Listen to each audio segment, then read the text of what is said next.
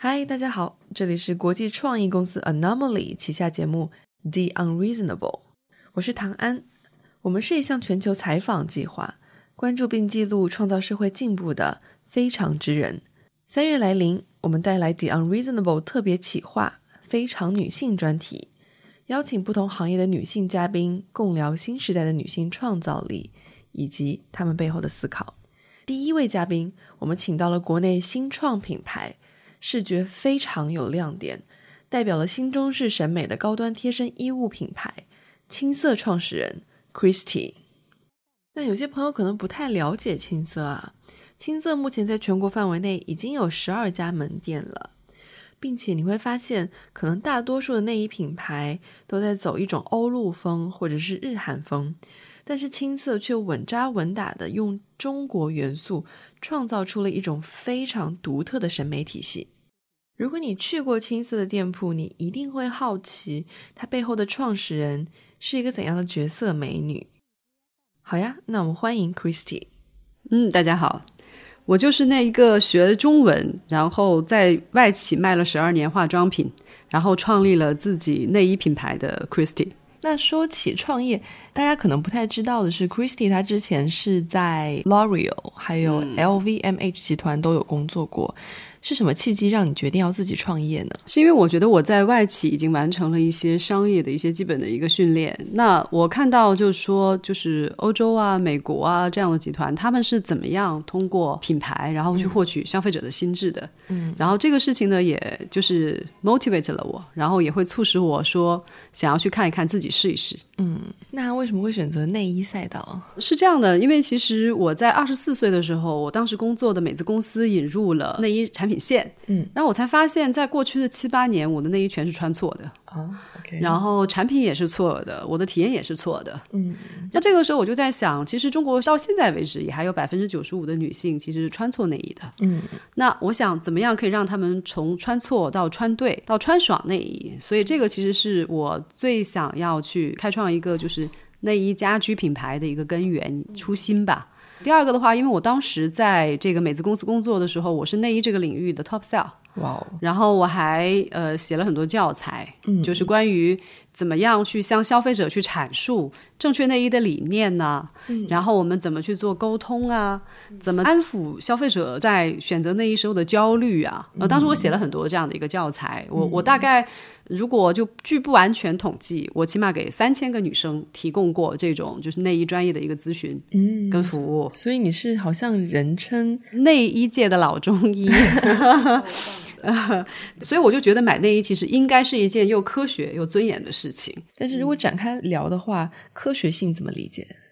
科学性，我觉得我们首先可以先从商品的逻辑开始理解，然后科学性从商品逻辑，比如说我们的分码逻辑。嗯，呃，那当然我们也知道市面上有很多很流行的观点，比如说少尺码内衣或者是无尺码内衣，那这个东西我肯定是不同意的。嗯，然后或者是说你会看到一个工艺非常简陋的东西，然后他把它等同于某一种女权主义，这个我也是更加不能苟同的。我们讲的科学性是说，比如说我们讲，哦，就是你穿成衣可能都有加小码、小码、M 码、L 码、XL 码。那你说女性她本来就是一个更加就是多元化的这样的一个形体，她怎么可能是没有尺码或胸长成一样呢？所以我们其实，在实践的过程当中，我们会发现，我们现在选了二十一个尺码，就是亚洲女生的尺码。那这二十一个尺码，绝大多数可以匹配我们现有市场上的需求。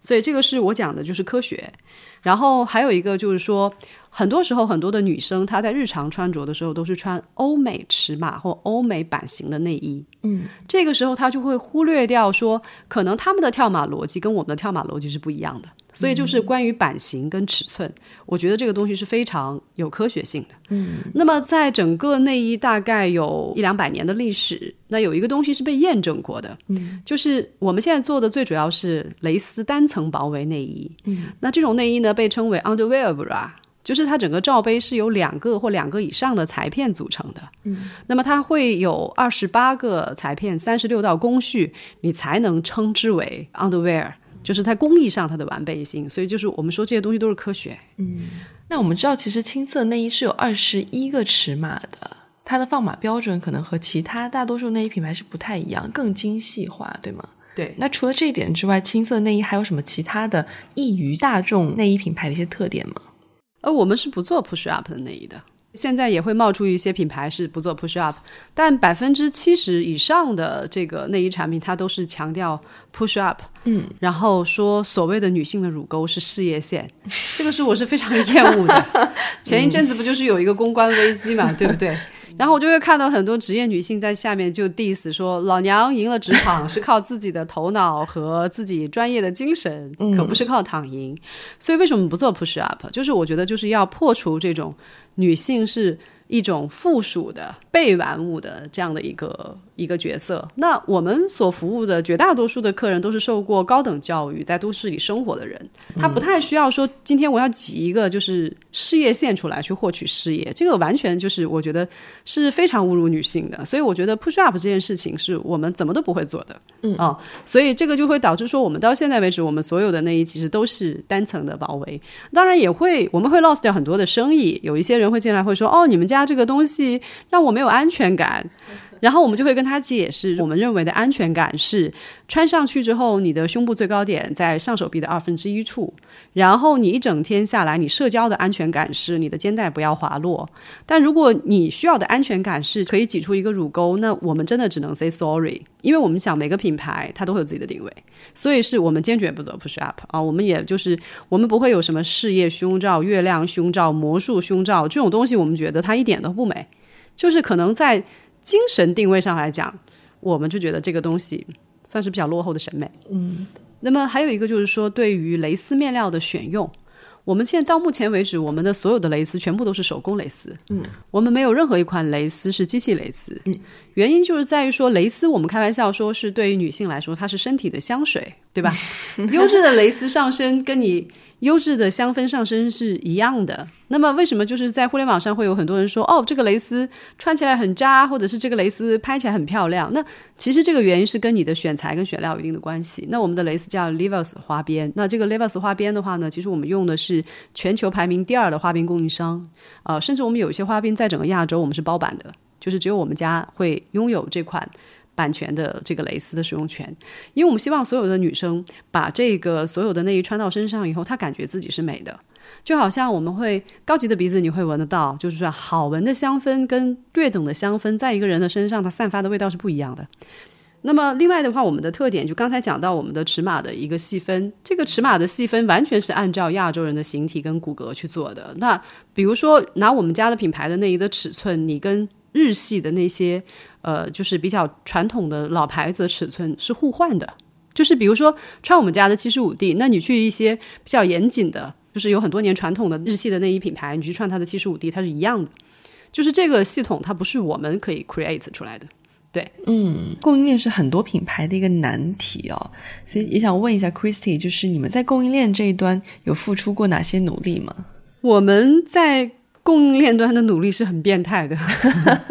一四年成立完公司，到一五年六月六号第一批产品面世，嗯，就是一整年的时间，我们都是没有收入的。嗯，因为那个时候很多人跟我说啊，你作为一个 top sell，干嘛要去搞供应链，对吧？你知道多麻烦吗？你知道你你会要命的啊！然后你的逻辑思维又不是别的那么好，对不对？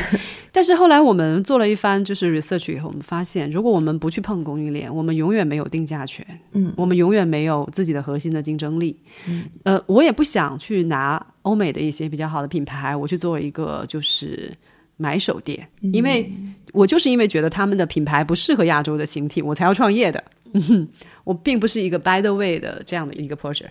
所以的话呢，我我就在想，说我真的一定要把供应链这件事情攻克下来。嗯，我觉得所有跟我们一块儿合作过的供应商都被我们折磨的不轻，就是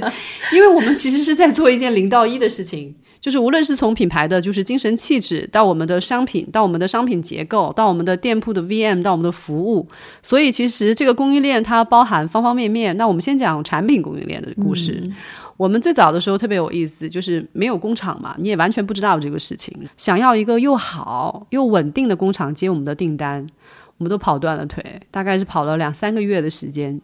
那家工厂，它除了帮我们加工以外，他还帮日系的一些品牌加工。后来我们的那个记忆型钢圈到了他厂里面，他给我打电话，他说：“你是不是疯了？”我说：“怎么了？”他说：“你这一对钢圈的成本抵得某一些日系的一些基础品牌的全套的内衣的成本。”我跟他说：“我没有疯啊！”我说：“因为我知道我的客人要什么。我们的那个镍钛合金的记忆钢圈，它算是市场上最顶级的钢圈，所以。”呃，那个时候开始，我们就开始了第一批产品的加工。那后来我们又发现，哎呀，工厂是还是不错，整个工艺上来讲，但是还是有很多的细节不是很严谨。后来我们进入到零售渠道，然后我们就会发现，我们正是自己开店的时候，面临的就是很大的竞争。那我们还是希望自己做到最好。我们换了一家欧洲血统的工厂，欧洲血统的工厂呢，就它美学都做得很好，配色呀、染色呀、细节啊，包括辅料的挑选都不错。但是基础码打完，七十五 B 打完很完美，接下来就到了放码阶段，就很痛苦，因为他做惯了欧洲的内衣，所以他其实对你的侧胶骨为什么要加侧胶骨，钢圈的长度为什么要长四分之一到五分之一，他都不太能理解。然后他做出来的东西呢，它的码量就放的很大，比如说可能我们正常的亚洲七十五 C 的尺码，那可能他放完码之后，我们七十五 D 都能穿。磨合起来又磨合了一段时间，就觉得没有办法达到我们的要求，然后再加上可能就是交期啊什么各方面就是没有那么的快，所以我们就决定说，哎，我们还是得再找更适合我们以及更严谨的工厂去合作。那我们找了一家为日本的老品牌工作了有快三代人，反正都在做这件事情的。但是有趣的事情来了，就是日系的内衣，它的工艺要求减针是全球最严格，然后它的工艺的要求也是最高的，但它有个很严重的问题，现在日系。还是很流行那种很厚的内衣，就是那种厚背，完了之后宽比宽到可以像防弹衣一样。然后我们看中它的工艺，那我们就跟它磨合。我们从跟它接洽开始到第一款呃完整商品的样衣出现，我们一共花了九个月。嗯。所以，就是这个中来讲的话，我们觉得就像西天取经一样，就是 经历各种。然后在这个过程当中，我们不会不断的提高自己的这个要求，包括我们的洗脉、洗标、我们的收纳袋、我们的包装、我们的雪梨纸，以及我们的呃跟产品附加的周边的这种大的吊牌。然后我们现在还在研究一件事情，因为我们觉得作为一个很有责任心的一个。呃，品牌我们一定要就是保护环境，所以我们从二零二一年下半年开始，我们所有的塑料都要全部变成可降解的塑料，然后甚至我们的吊牌还有这些辅料，我们也都要让它们变成环保材质。所以其实我们是。真的是在供应链上面超级变态的一个品牌公司，对，嗯，哎，那我不知道我们的听众有没有穿过青色的朋友啊？但是如果你见过青色，就是你去过他的门店啊，或者说你看过他的公众号啊，你就会过目不忘，因为它的确是一个非常有视觉亮点的品牌。青色的整个审美，它其实代表一种新中式的审美，对吗？对，那这个地方其实就有很多方面可以去深挖，就比如说你们的这种视觉系统是从你们的品牌哲学里延伸出来的吗？呃，当然，我们的所有的视觉系统是服务于品牌哲学的。嗯，我们所有的设计都是服务于品牌哲学的。比如说，我觉得我们研究一下内衣这件事情，欧洲这么小的这个国土面积，但是你会发现每一个国家他们的头部内衣品牌一定是本土品牌。嗯，那你就会发现内衣其实比成衣还要。对你的民族文化有要求，比如说意大利跟法国这么近的两个国家，他们头部品牌无论是从呃奢侈品到就是中高的内衣品牌，到哪怕基础的品牌，都是本土品牌 number one。嗯，意大利的它的内衣的品牌，它最骄傲的是什么？文艺复兴。法国最骄傲的是什么？是路易十四太阳王啊。比如说现在我们穿的很多的蕾丝，都跟路易十四的情妇有关。完了之后，我们再去看这个呃，英国，英国就是你想，就是它有十个世纪的这个中世纪黑暗，所以它其实是哥特文化的发源地。那百分之九十的英国的品牌都是捆绑，都是邦迪啊。但你这个东西，你要随便去找一个中国的年轻人去问，他都会觉得哦，你这个东西 S M 啊，就是或者是说 你这个东西是 有一种变态情节在这里面，因为它没有这个文化。所以，其实你会看到内衣它的背后的文化是最能够体现它本民族的文化认同的。嗯，那你想，中国其实它是有一个就是五千年的这种大陆文明，对，所以为什么我就跟团队说我是实名反对性冷淡的？因为什么呢？因为我是自己不是这个 style 的，我并不是说今天你选择性冷淡风，或者说今天你选择一个就中性风是有问题，不是，是因为你自己是不是这样的一个风格，然后你去选它。那你再回归到我们中国的这种大陆文明啊，你是不是属于这种岛国的这个文明？你去选择这样的一个颜色，就好像你今天会看到在俄罗斯它的这个东宫，它上面肯定不会有你中国皇家的颜色，对不对？它都是很高亮度、高饱和度的颜色，对吗？对，你会看到就是俄罗斯它很多的服装，它也是比较鲜亮的。那为什么我们会有自己的这样的一个视觉体系呢？就是我们的视觉体系是来源于我们认为中国的这种大陆文明，它是丰饶的，它是开阔的，它是这种香艳的。你会看到我，我在 office，我后面身后有一堵墙，就是那个金色的墙。嗯，这堵金色的墙当时在用在就是港汇的升级。港汇它现在有一个呃，它的升级的概念叫金殿流辉。嗯啊，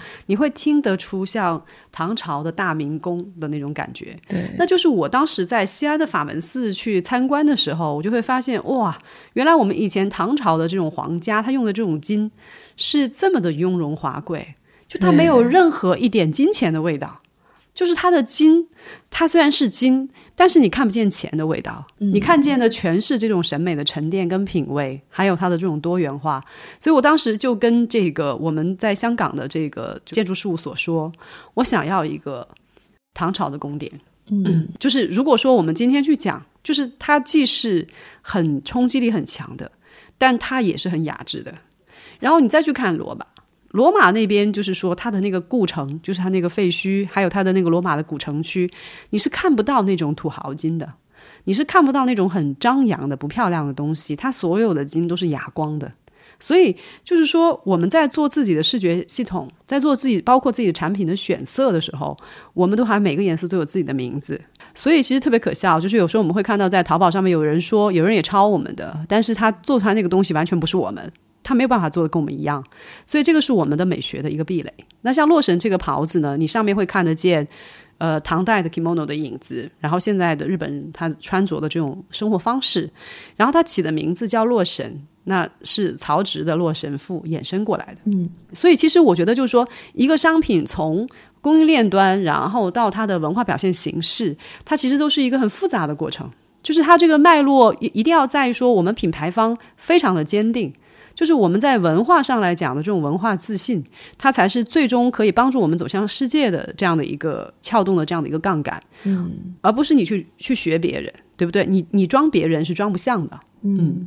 那最后问一个比较应景一点的问题吧，就是因为去年呢，其实也是疫情嘛，其实对很多品牌都是一个很大的冲击，对，所以你觉得，嗯，在去年这样一个环境之下，你有做出哪些调整去应对？这样一个突如其来的疫情。啊，这个其实是一个特别有意思的点，嗯，就是实际上我们的 target consumer 是六百万的中产阶级家庭，嗯，其实他们受疫情的冲击并不会有那么的大，很坦率的说。那我经常会跟我的团队说，就是以我们现在这个体量的品牌，市场的风暴还没刮过来，刮不过来啊。我们踏踏实实的做好每一个用户深度的这个服务。其实我们会把服务做得更深度了，就是对我们现有的客人来讲。然后我们可能会发放一些呃，就是像尺寸衣。什么叫尺寸衣呢？就是因为我们会发现有很多年轻的这些女士。她们可能刚毕业或大学还没毕业，嗯，但是她们也对穿对一件内衣有很深的渴望，所以我们其实刚好很巧，我们是在疫情之前上线了自己的一个呃拳头产品，叫尺寸一。嗯，那这个尺寸一呢，我们也申请了专利，我们就做了二十亿个模板尺寸。嗯，完了之后呢，我们是希望通过线上去看他们的穿紧身 T 恤的照片，帮助他们去判断准确的尺寸。我们就把这个线下很复杂的二十五分钟的服务，把它标准化了。嗯，那这个动作我们刚做完，疫情就来了。嗯，然后这个动作其实帮助我们，就是在当时线下很 struggle 的情况下，在线上反而我们俘获了很多年轻用户的心。嗯，那这个缘起是在什么呢？那是在前年的时候，我开了微博，微博上有一些报文，然后教大家怎么去做，就是尺寸测量。我后台就有大量的留言说：“姐姐，我非常喜欢我们家的内衣。”我也认同你的观点，可是我现在没有钱，我没有办法买这么贵的内衣，我只能趁你们在打折的时候，或者是在清库存的时候买啊。我听了我就很心痛，我就想起年轻时候的自己，那我就会安慰他们，我说每个人都穷过，OK。然后我觉得就是千万不要这么说自己，我说我会努力做一款内衣是你日常都穿得起。所以这是我在前年的时候给他们的 commitment，嗯，然后我大概花了四个月左右的时间做的这个尺寸衣，钢圈结构、分码、力学、工艺完备程度都是一样的，只是因为它这样的一个定价，我确实没有办法用那些血统很昂贵的面料，那我们就用了网纱。但是我们在选颜色的时候，现在是有墨绿色跟金色，所以这个其实是在去年我们应对疫情做的最对的这样的一个动作。嗯，很棒。对，所以我们现在可以看到，青色目前它已经有了非常优秀的一种新中式的审美在。那同时呢，也有非常符合亚洲人体型的一些尺码标准。所以青色下一步会往海外发展吗？长远的目标就是我们我们还是要走向国际。嗯，呃，因为我觉得就是说，很多老外也买我们家的东西，很多像我们的老外的客人有。